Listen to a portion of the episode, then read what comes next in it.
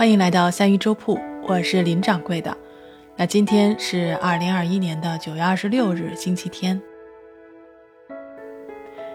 话说呀，就前几天直播之后啊，我的心情特别差，所以呢，我就跑去听了一首曾经给过我力量的歌。这首歌呢，在几年的时间里就有了两千多条的留言，里面就曾经有我的。我记得那天接近凌晨的时候啊，我完全睡不着，所以我又跑去听了那首歌，一边听一边就翻看下面的留言。我看到有一个人留言说：“我是一个医生，这些天见证了太多，太苦，太累了，我好想抱抱我的女儿。”还有人留言说：“我是一名社工。”我有着远大的理想，但是又见到了太多现实中的困难，所以每当灰心丧气、想放弃的时候，我就来听听这首歌。还有人这样问道：“他说，如今有没有和我一样的人，一边听一边看着留言，一边流下眼泪？生活很不容易，大家加油。”所以，我。我就一边哭着一边写下这样的一句话。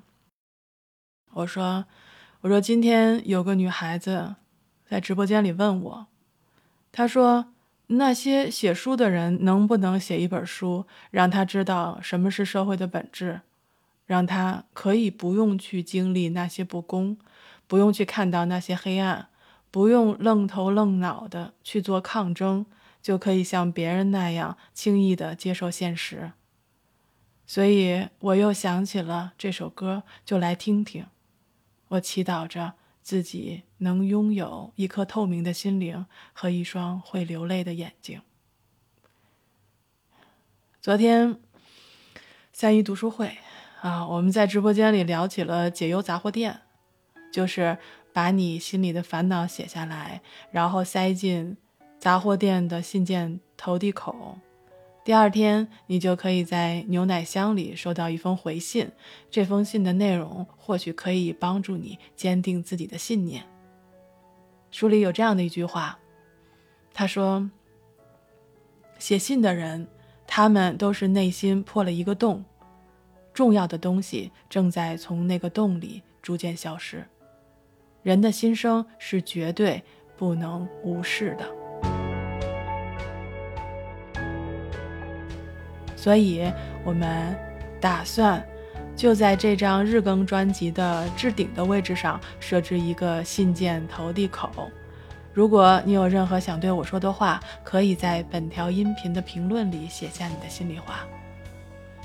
其实说出这样的话，我自己都觉得自己像个傻子，因为我不知道在现在的社会上是否真的有人相信写下你的心里话会被别人看到。会被别人用心的对待。我不知道这个信件投递口会被多少人看到、听到，但是如果你正在听，你听到了，欢迎你写下对我想说的或者对自己想说的话。感谢你来到三鱼粥铺，我是掌柜林恩，咱们明天见。